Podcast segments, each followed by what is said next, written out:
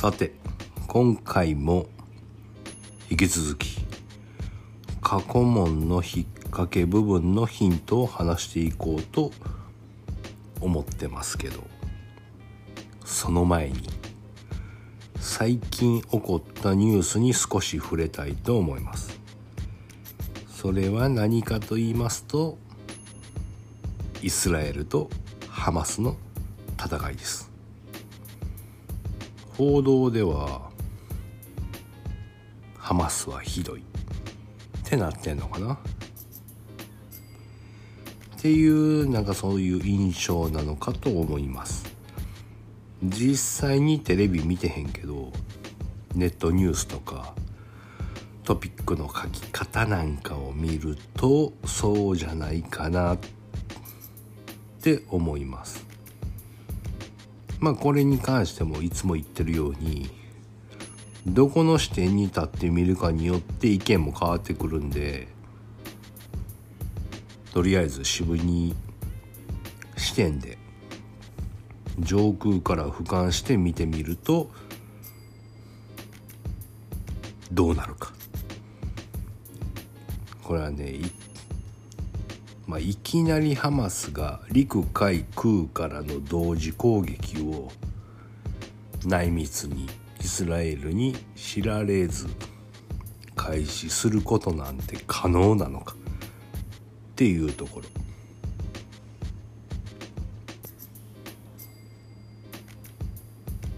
これねかつての真珠湾パールハーバーに似てると思いますね。でそれと同じくハマス日本は卑怯者だ。って言われる。で当時のねアメリカ合衆国。と今のイスラエル。はもちろん知ってたわけですよ。おそらく。まあアメリカは知ってましたね。イスラエルも知ってたはずでしょう。もうこの辺はさすがにもう分かるよね。私たちも。あの時みたいなって感じではないやろうし。で思いっきりやり返したいっていう。で世論を味方につけて正当防衛。むしろ過剰防衛にしたいのでしょうね。って僕は思ってます。でここで僕がいつも思うことは911の時もそうやけど目的のためやったら自国民自国民を殺すことを平気でできるのかっていうところ。だからそういう上の人たちの思考にリンクさせるのはとってもね苦しくて困難です。人としてこんなことが当たり前にできるなんてね悪魔ちゃうの。って思うよね。でもこの人たちと同じか分からんけど例えば地球視点宇宙人視点神様視点にまで自分を持っていくことをしてでそこを想像できるとしたなら果たしてどうなるか、まあ、例えてよく言うなら人の命は地球より重い。ってよく言いますよね。まあ確かにそうやろ。っていう思いもあるけどもどうやろとても軽々しい。綺麗事に聞こえてしまいますよね。そうじゃない？まあこれはね賛否両論あると思うっていうか否定批判の方が多いのがもちろんやと思う。でもそこをなんとか心を鬼にして人よりも地球のことを考えることができるのであれば地球よりも人の方が大事っていうことはもうたちまち言えなくなってしまうんちゃうかな。まあこれはね、まあ、あくまで本心ではないけれどそうなってしまうことが自然なんじゃないかなってねまあそう想像することも少なからず必要な部分やと思います地球を大事に思うからこそ人間っていうね存在がいなくなればきっといい環境になるやろう。そのためやったらまあ私が一番に死ぬこともありなんじゃないかな。ってねそんな風に容易に考えてた過去が私にもあります。まあいくら掃除してもゴミが減らへん。誰かが拾うから捨ててもいいやなんて思う人間がいてそんな人たちと同じ人間でいるのがね本当に嫌だった時がありました。無力感みたいね。だからそれを受け入れきれなかった若い時ですわ。今思えばねまあお前何様のつもりでいたのって感じやけどまあだからといって人を殺してもいいっていうわけではないのは間違いないし。まあでなんか話ぶれてるけど地球のことを思っての戦争ではないと思うけれど、まあ、大きな流れでシステムを壊すためという点では少しは可能性として考えられるけどでもちょっと遠いね。これは。2000年前からの話もあるしイスラエルの思いやハマス。ハマス。パレスチナ？パレスチナの構造とかそんなも考えたらいろいろ考察できるけれどうんユダヤ人がねお金を出して土地を買いました。とかそんな2,000年前からの約束がイギリスの三枚舌外交がとかね。言う人ばっかりやけどちょっとね歴史を調べたら。でもこんなん関係ないと思うねんな。これはつい最近の話で肩がつくと思ってて僕は。今回のまあハマスが悪い。っていうことですよ。もうしょっぱなのその攻撃の仕方が。真珠湾と一緒でね。PLO の時の戦争のきっかけなんてね。まあハマスの前ねに PLO のアロバート議長。っていう時代があったんやけど。その人の時の戦争のきっかけなんて交通事故やで。交通事故がきっかけで戦争になってんですね。そう考えたらまあ今台湾有事ととか言われてるのに自称台湾人が中国で残虐行為をしたとしたら一瞬で簡単に戦争なんて始まっちゃうよ簡単よね。戦争を始めさそうと。あなもうついでにちょっとウクライナもね最近の言おうかな。その簡単にではめられて始めちゃったっていうのがハマスでありロシアであり日本でありみたいなね。でやっぱどう考えてもおかしいよね。ウクライナとロシアの戦争は。あんなロシア本気でやったら終わんのに。全然終わらへんやん。で武器を減らしたいからとか売りつけたいからっていう話ではなくなんやその数字の人から聞くとロシア軍の攻撃の仕方がビルに潜入してで CQB QCB なんか作戦かな。その軍隊でいうのでは。で敵を確認してから射撃すると敵か味方かっていうのをあの一般人ね市民なのか軍人なのかっていうのを判断してその軍人もロシア軍なのかウクライナの軍なのかっていうめっちゃ手間のかかる攻め方をしてるんですよ。もうそんなん関係なくアメリカみたいにねビルごと破壊して全部ほんで進んでいったらいいですやん軍隊が。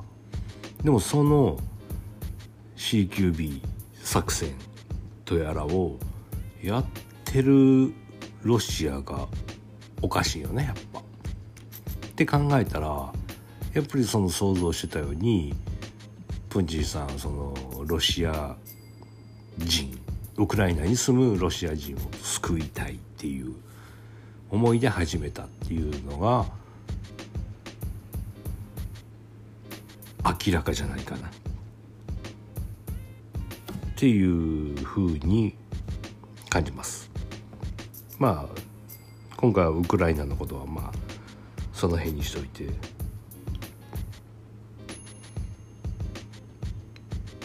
まあイスラエルのこともやめとこうか。そういうね考察とか今回もそんなレベルの話やったらまあ何の解決にもならへんからね。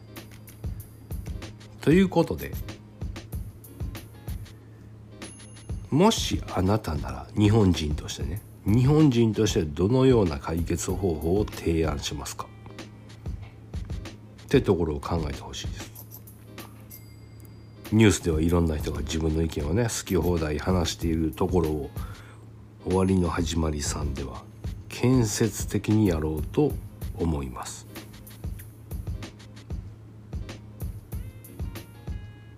どうでしょう、まあ、岸田さんはウクライナを応援しイスラエルの件もちょっとなんか中ぶらにやったな。言葉足りずやったな。ただねこういう紛争国際法ではね紛争において第三国は関与してはいけない。絶対に中立でいることっていうのが決まってるんですよ。どっかの国がどっちかの味方になったらひどなっていくでしょ。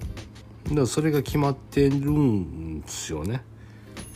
でもそこを破ってウクライナの味方につく。とかね世界中が。宣言するっていうのは国際法違反です。で日本は自衛隊にウクライナに支援するために自衛隊が食料とかいろいろ運ぶのにインドのモディ首相に港に寄らしてくれっていうお願いをしはったんですよ岸田さんが。でもモディ首相は断ってはるんですね。中立やから。国際法で。中立を取るのが筋やからっていうか正解というか中立であらないといけないわけなんですよ。どっちが悪いかその知らん2つの国が戦ってんのに勝手にこっちの方だけを応援するっていうのをしかも自衛隊軍隊ですよね。国他国からしたらの人が来るっていうのはそれを拒否しちゃったんですよインドの人は許さへん酔ったらあかんっていうでも民あの民間人を助けるために支援を持っていきたいんですじゃあ日本がそう言ってもじゃああの自衛隊ではなく民間の船で民間人を助けてウクライナの人を助けるっていうんやったら全然全然自由に使ってくださいって言うてモディ首相が言わはったっていうこれが正解なんですよこの立場が。これをねやってないちょっとね今の総理は僕はちょっと物足りひんですね。でイスラエルがなんで揉めるのか。2000年。っていうね。昔から。これ3つの宗教の聖地ですよ。まあこれが難しいところなわけで。でも考え方を変えたらなんで同じなの？っていうと。ユダヤ？イスラムキリスト。そう。そもそも同じやからよ。大元は同じなんですよ。で日本では祇園。八坂さんとかね。これイスラム教ですよ。でそれとキリスト教も存在してるけど喧嘩してへんでしょ。でイスラム教やとまあ気づいてへんっていうのもあるやろうけど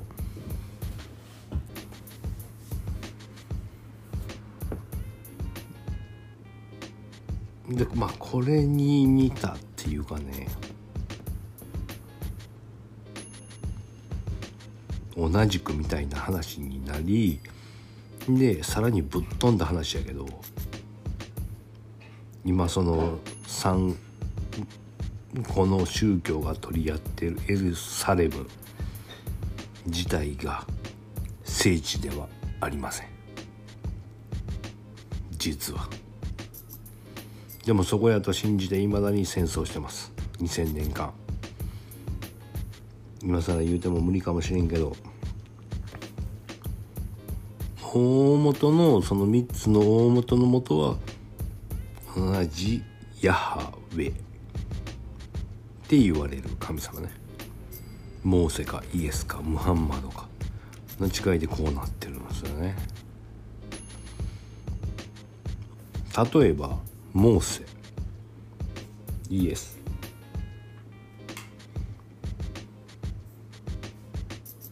の子孫が今も生きているとしたらそしてその存在が世界に知れてその人の言うことやったらみんな聞くんかな。どうやろ。何らかの奇跡を起こしたら効果あるんかも。いるとしたらどういうふうにカミングアウトするか。っていうのも問題ね。うん。え？そんな人がほんまにいんのかって。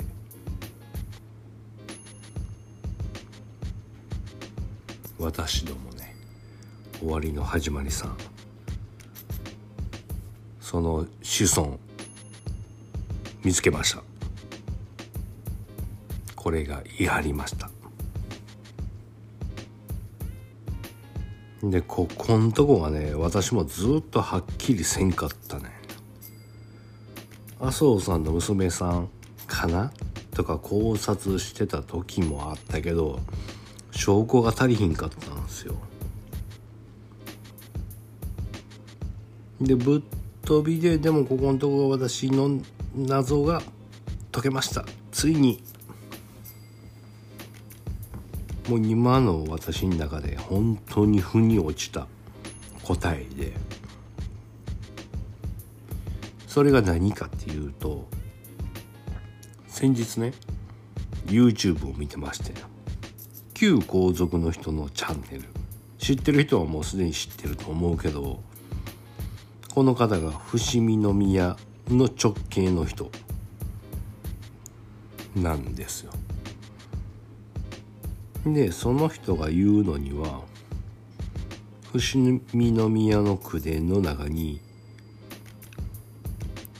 伏見の点の位置が違う本来は違うっていうことを言ってはったの。で YouTube ではピーって放送禁止のねピーが入りまくりで会話としては全く理解できひんねんけど私は少ないキーワードで会話として理解することができたんですよ。で長年の謎が解けたっていう表現よりもまあ思ってた通りのシナリオそのエビデンスが確立したっていう表現の方が正しいと謎が解けました。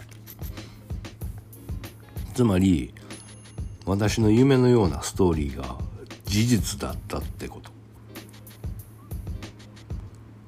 これは僕はすごいって言いたいのではなくてきっとこれがねやっぱ使命天命というかこれを皆さんに伝えることでみんながいかに考えどう生きるのかって言うたらでかいな。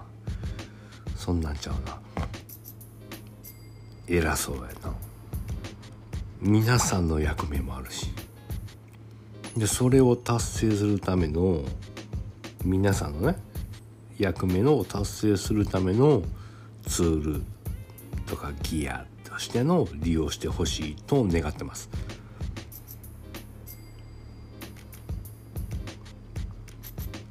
今言ったことがね。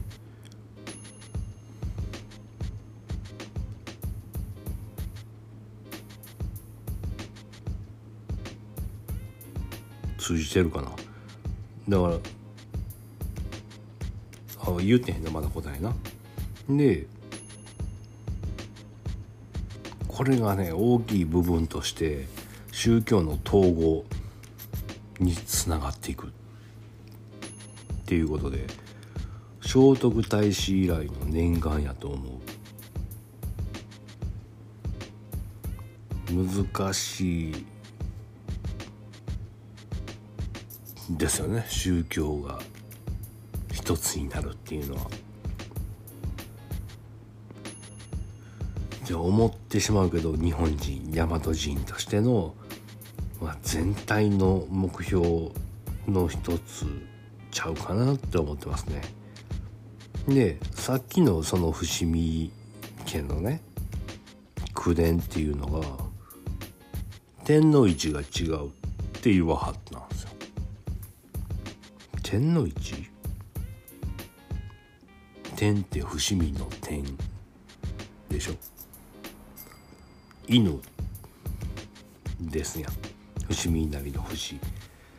この点の位置が違うってなったらどこに点つける「た」じゃない。太いじゃない。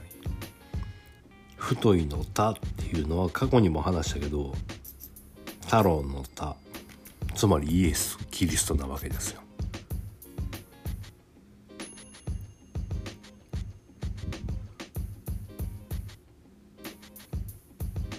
ちょっと続きは後編で。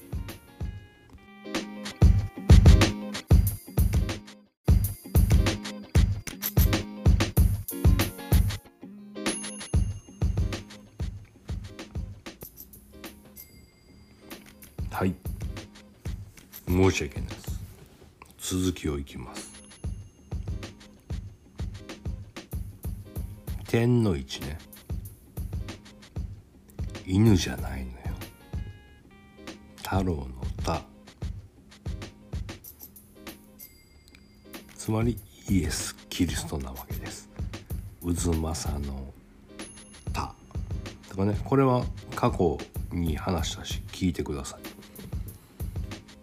い。でそのイエスは宇宙人とのハーフっていうのも話したよね。で伏見の伏。点の位置を変えたら「た」隣は何？人名そう人と宇宙人なわけですよ。で人とキリスト。つまりはそうや。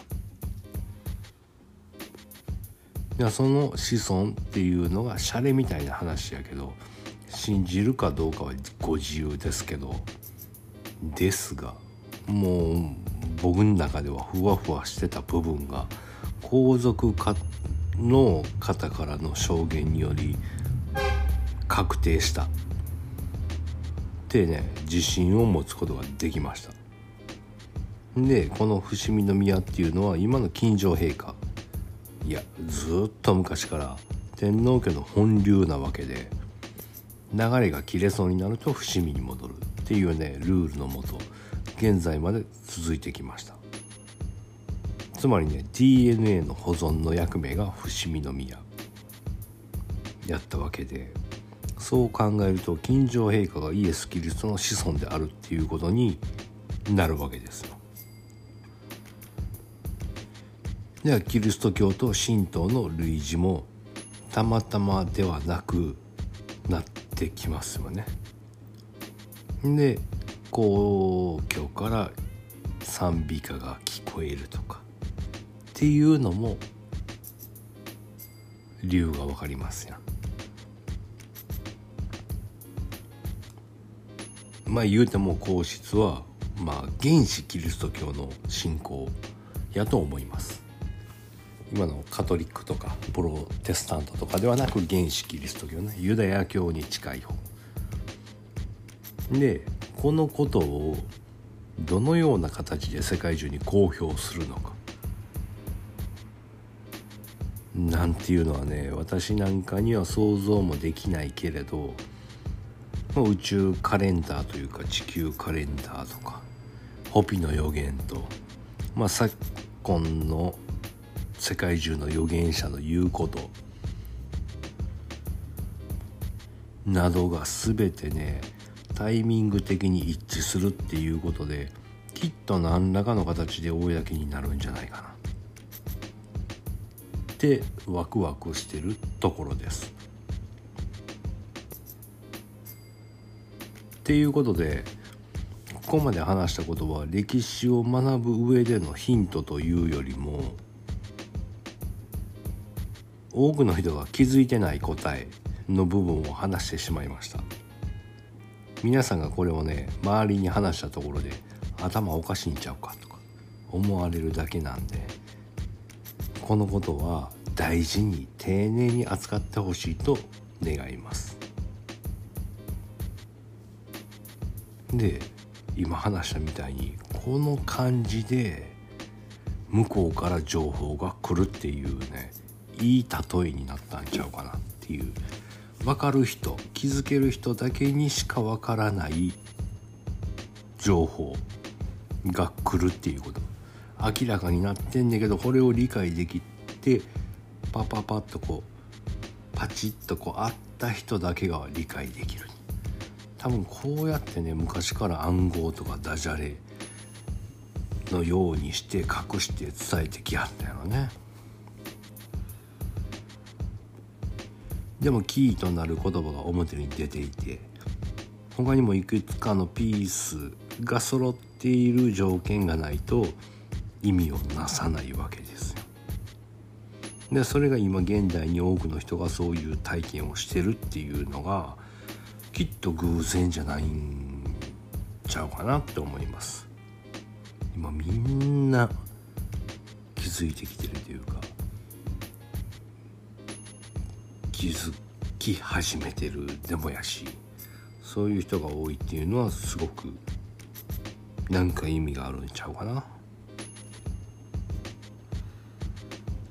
ということでここまでが前振りです。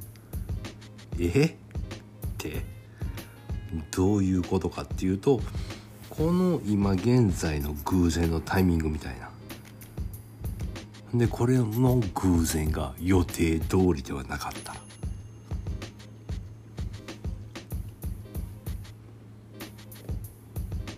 本当に2025年に世界的に大きな節目となるかもしれないようなことが起こる。ってこと。もしそうならね何がどうなるのかっていうところをね可能性としていくつか考えてみてみようかなっていうのが今回です。地震？火山？噴火？ポールシフト？隕石？追ってくる？一体何やろ？まあ全てに可能性があるから。まあ、台湾有事もね言われてるし。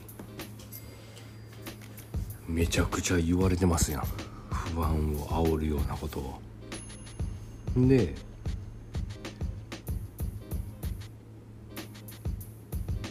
まあ台湾有事は私は起こらない派なんやけど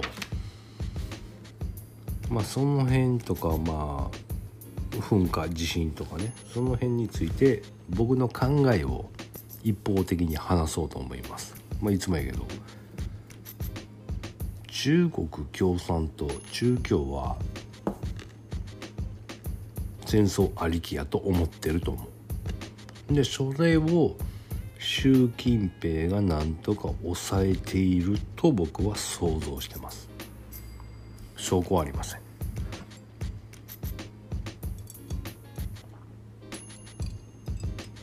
かつての私ならこんな意見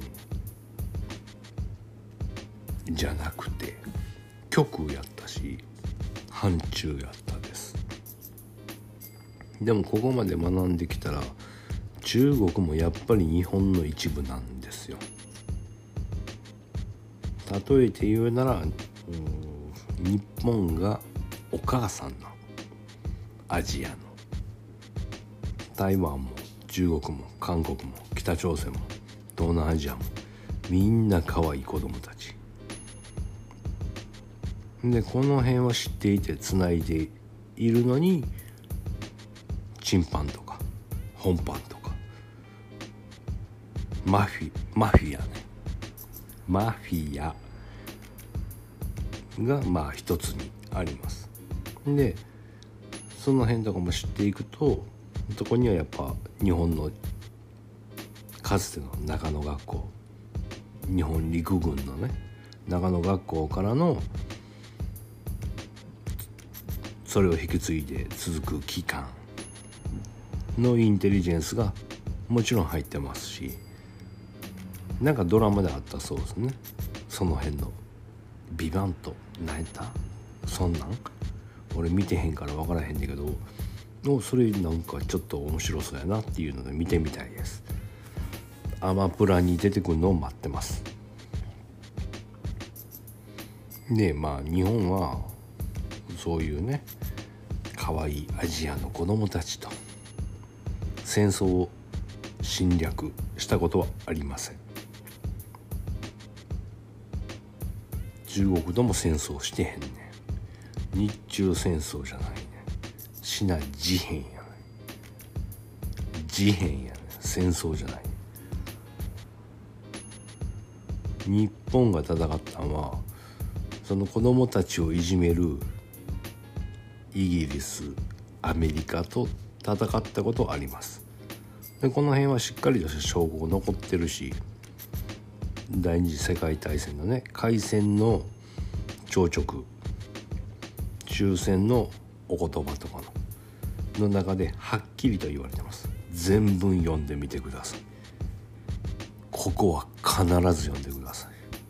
忍び敵を忍び耐え敵を耐えとかねそこだけちゃうからね。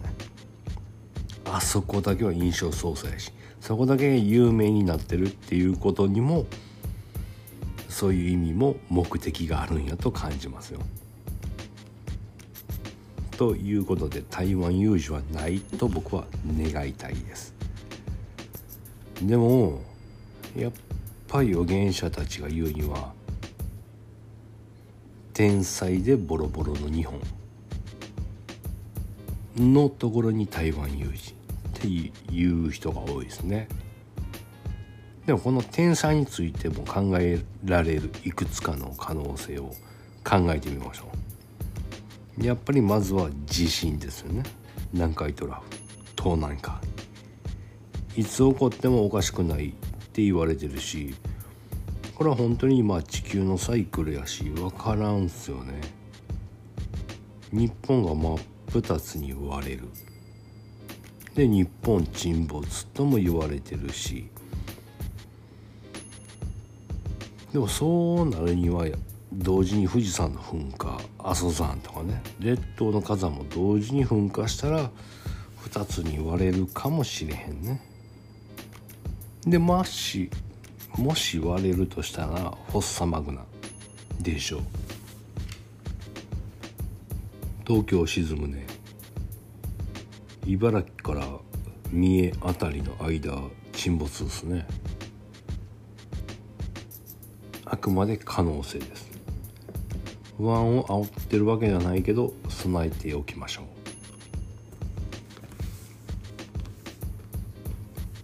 う。でまあこういう予言と同時にもう気づいてる人もいるかもしれんけどユダヤ歴的に見るとヨベルの年と言われるね。グレートリセットとなる前の年なんですよ。でヨベルの年になると始まることヨベルの年に始まることを聖書で書いてます。畑の休耕奴隷の解放化していた土地の返却ではつまり農業が止まります。雇用形態の破壊。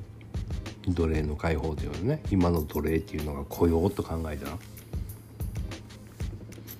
寝かしていた土地とかの話は金融リセット。今で言うたらで多くの人が旧約聖書のエゼキエル書。に書かれた通りに進むっていうのも認識してあります。それを元に考えたら今年の11月下旬には何らかの世界的なグループ分け。それの宣言とか紛争への援助。ね今さっき言うた最初にその辺のどっちのチームでつくんっていうその辺を決められるんちゃうかなっていう予想をしてます。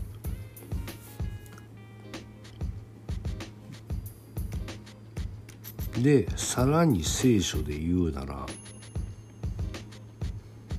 このね今のこの週末みたいな感じの時にエデンの東の御方が別のものとして紛争を止めるっていうのもね聖書に書いているんですよ。そう考えたらもうエデンの東の御方金城陛下でしょうねだからもう私たちは金城陛下と共に超特急の祈りをする っていう僕らでは頼んないけど陛下の祈りを助けるぐらいのそういう祈りをするぐらいしかないんかな。かあるいは日本はもうそれまでに災害によってねもう倒れてしまってそのグループ分けの蚊帳の外になってんのかもしれへんし。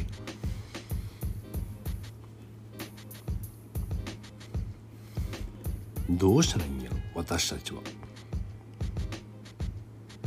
でもこれはとりあえず食料の備蓄と津波とかね大津波とか土砂崩れとかの時の避難場所の確認くらいですね。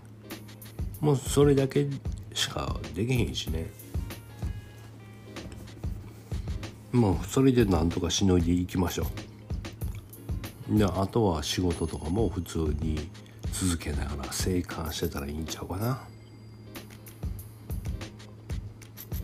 でねあとまた聖書で言うなら空中景挙の時が始まる。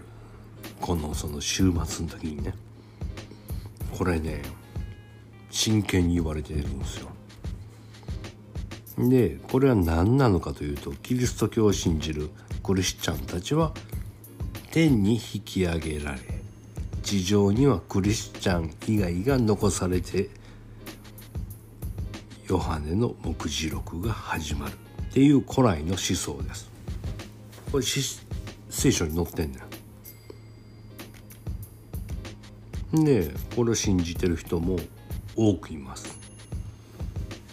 何年か前に私も真剣に言ってましたよね。女子が神社に行くっていうでみんな UFO に乗って救ってもらえるみたいなだ女性が神社に行く時には気をつけろよっていう男子たち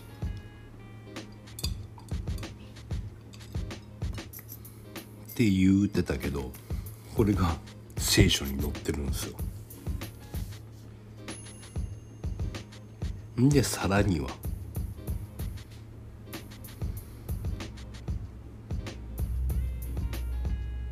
予言的中するアニメ「ザ・シンプソンズ」これにも描かれてて。でこのアニメでは電気的に生じるバレーボールぐらいのミニブラックホール。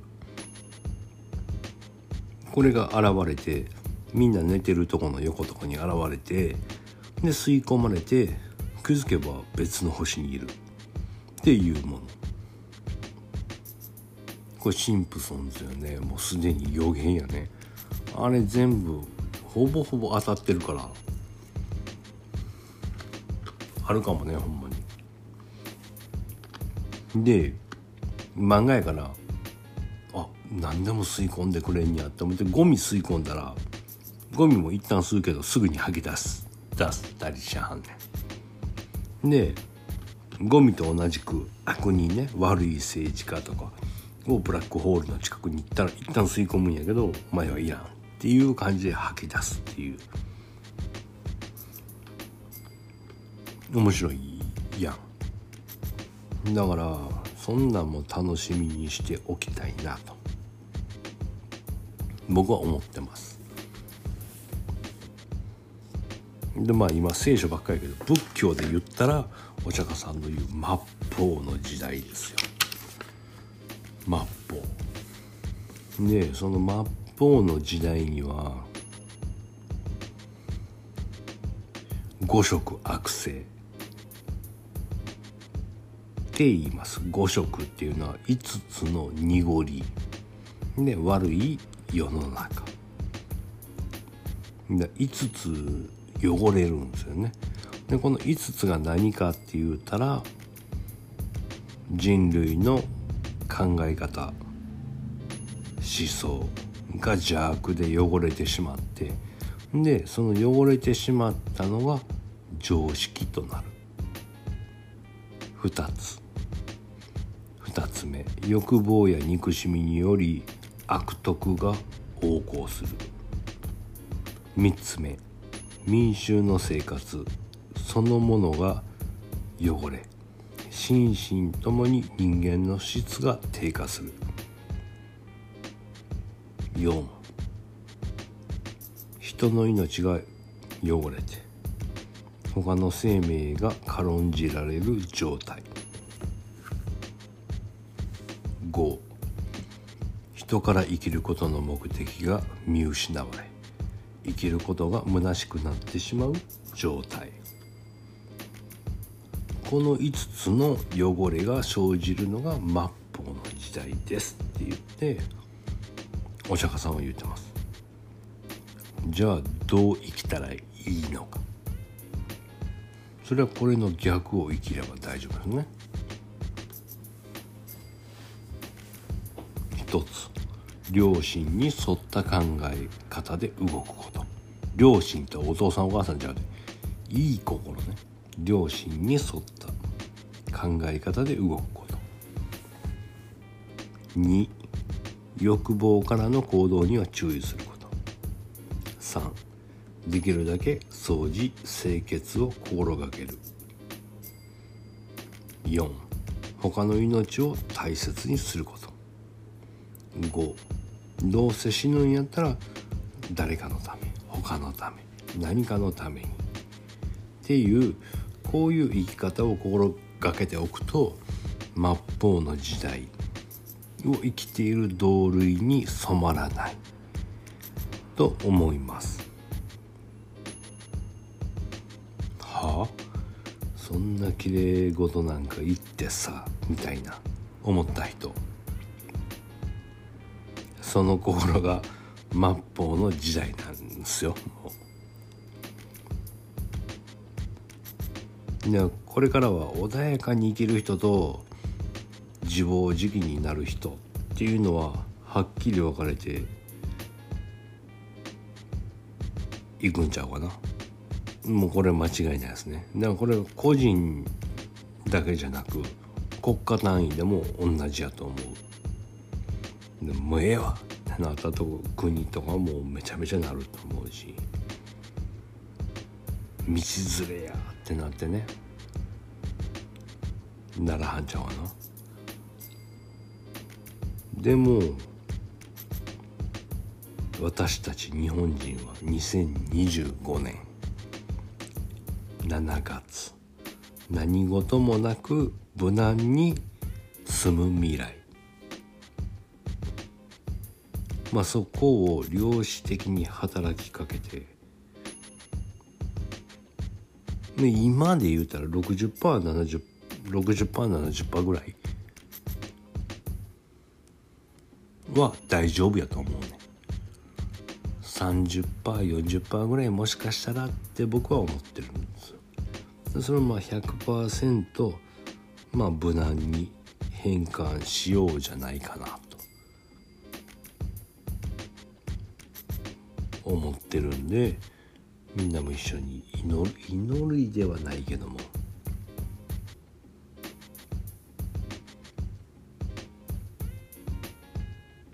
そういうのも想像してほしいな。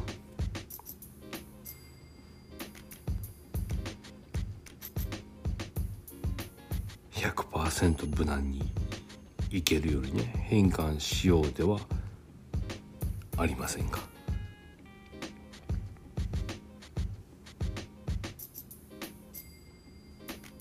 でまあこういうなん言うてんのも全部先入観。というかなんやまとめまとめるでもう。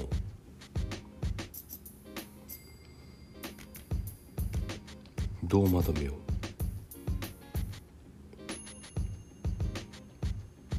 う、まあ、日本人が目やなそこは。でその未熟な先入観というか中途半端なこう知識とか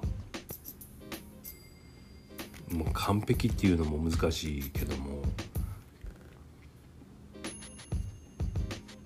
これはあかんでこんな人たちはあかん。これはいい。この人はいい。あの人はダメ。とかのさしょうもない先入観ね。未熟な先入観。は捨てんのよ。政治がダメ。添加物がダメ。農薬はダメ。とかね。もうその辺でわわ言わんと。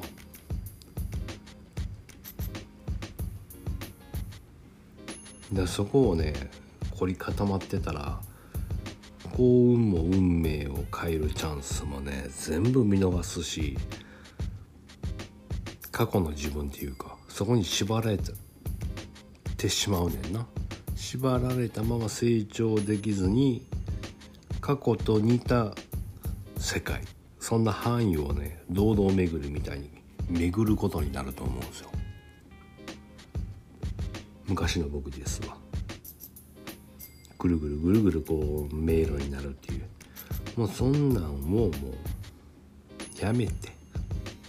今までの当たり前。っていうのを捨てた先に新しくウキウキするようなね。そんな自分と世界が待ってるんで。その方向をみんな意識してほしいと思います。まとめた。なんとか。ということでまあ途中切れましたけど今回はここんな感じかな。次すぐ出すわ。次はすぐ出します。宣言します。ということで今回以上です。ありがとうございます。